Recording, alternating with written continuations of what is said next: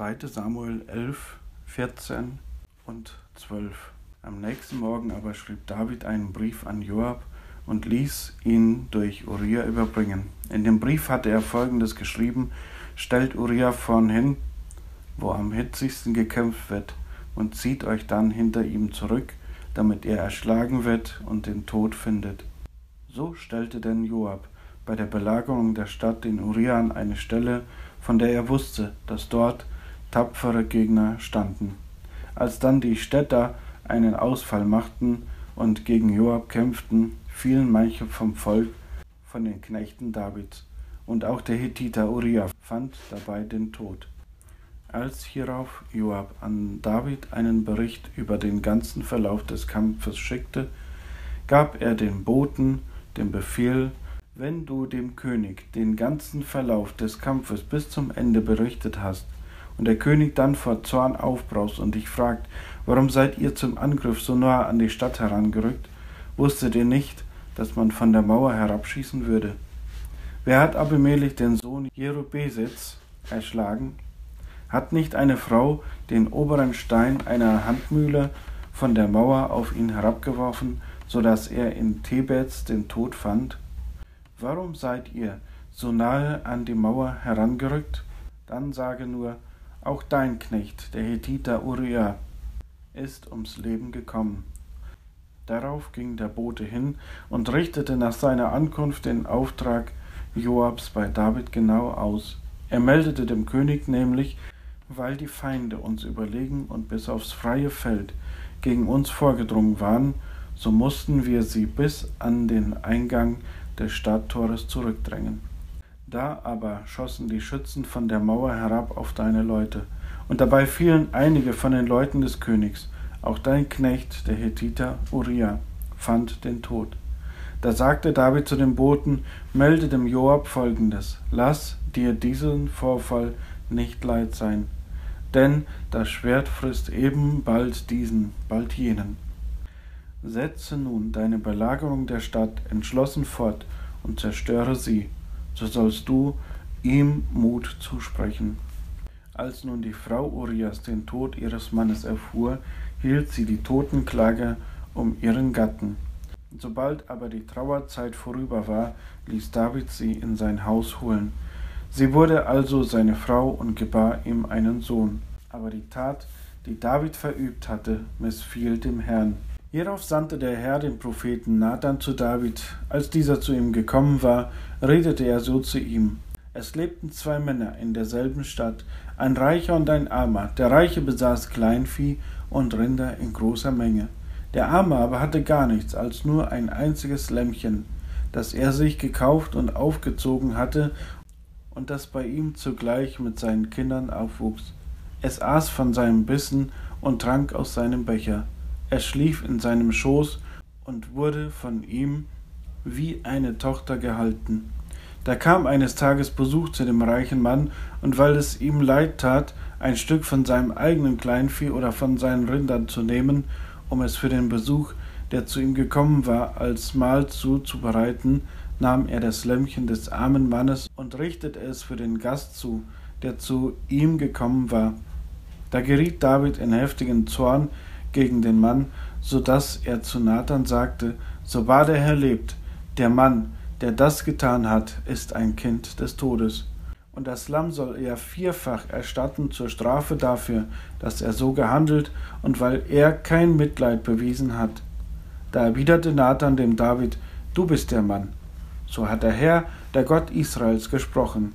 Ich habe dich zum König über Israel gesalbt, und ich habe dich aus Sauls Händen errettet.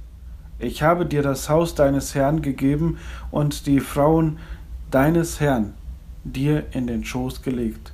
Ich habe dir das Haus Israel und Juda übergeben, und wenn das zu wenig wäre, so hätte ich dir noch dies und das hinzugefügt. Warum hast du das Wort des Herrn verachtet und etwas getan, was ihm missfällt? Den Hethiter Uriah hast du mit dem Schwert erschlagen lassen und seine Frau dir zur Frau genommen nachdem du ihn selbst durch das Schwert der Ammoniter hast umbringen lassen. So soll denn nun das Schwert aus deinem Haus niemals weichen zur Strafe dafür, dass du mich verachtet und die Frau des Hethiters Uriah dir zur Frau genommen hast. So hat der Herr gesprochen, siehe, ich will Unheil über dich aus deinem eigenen Haus hervorgehen lassen und will dir deine Frau vor deinen Augen wegnehmen und sie deinem Nächsten geben, dass er im Angesicht dieser Sonne deinen Frauen beiwohnen soll. Denn du hast im Geheimen gehandelt, ich aber will diese Drohung vor den Augen von ganz Israel und angesichts der Sonne zur Ausführung bringen. Da sagte David zu Nathan, ich habe gegen den Herrn gesündigt. Nathan antwortete dem David, so hat auch der Herr dir deine Sünden vergeben. Du selbst wirst nicht sterben. Doch weil du den Feinden des Herrn durch diese Tat Anlass zur Lästerung gegeben hast, so soll auch der Sohn, der dir geboren ist, unrettbar sterben. Als Nathan hierauf nach Hause gegangen war, schlug der Herr das Kind, welches die Frau Urias dem David geboren hatte, so dass er todkrank wurde. Da suchte David Gott um des Jungen willen auf, und David fastete und ging hinein und brachte die ganze Nacht hindurch auf dem Erdboden liegend zu. Obgleich nun die Ältesten seines Hauses zu ihm traten, um ihn zum Aufstehen von der Erde zu bewegen, weigerte er sich doch und speiste nicht mit ihnen. Als das Kind dann am siebten Tag starb, trugen die Knechte Davids Bedenken, ihm den Tod des Kindes anzuzeigen, denn sie dachten, solange das Kind noch am Leben war, hat er unsere Vorstellung, wenn wir ihm zuredeten, unbeachtet gelassen. Wie können wir ihm da jetzt den Tod des Kindes anzeigen? Es gebe ein Unglück ab. Als David aber seine Knechte miteinander flüstern sah und daran merkte, dass das Kind tot war, fragte er seine Knechte, Ist das Kind tot? Sie antworteten ihm, Ja, es ist tot. Da stand David vom Boden auf, wusch und salbte sich und wechselte seine Kleider. Darauf ging er in das Haus des Herrn und warf sich nieder. Als er dann in sein Haus zurückgekehrt war, ließ er sich eine Mahlzeit auftragen und aß.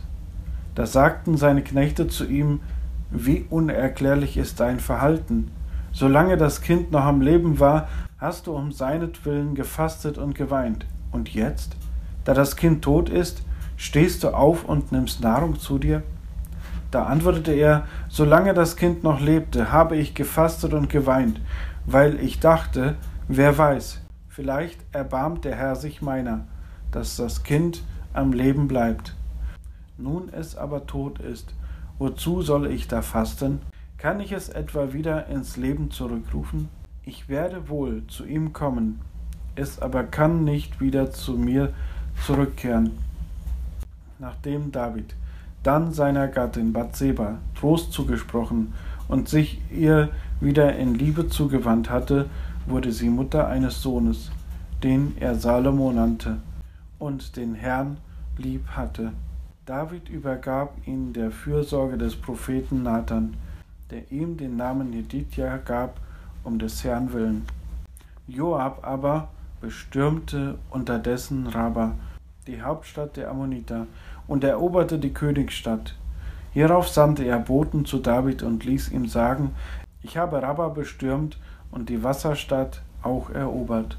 So biete jetzt nun den Rest des Kriegsvolkes auf, belagere die Stadt und erobere sie, damit nicht ich die Stadt einnehme und dann mein Name über ihr ausgerufen wird. Da bot David seine ganze Heeresmacht auf, zog gegen Rabba, bestürmte die Stadt und eroberte sie. Er nahm dann ihrem Götzen Milkom die Krone vom Haupt, die ein Talent Gold wog und mit kostbaren Edelsteinen besetzt war, die kam nunmehr an Davids Haupt und er führte aus der Stadt eine überaus reiche Beute weg. Die Bevölkerung, die sich dort vorfand, ließ er wegführen und stellte sie als Fronarbeiter an bei den Sägen, bei den eisernen Dreschwagen und den eisernen Beilen und ließ sie an den Ziegelöfen arbeiten. Ebenso verfuhr er mit allen übrigen Städten der Ammoniter.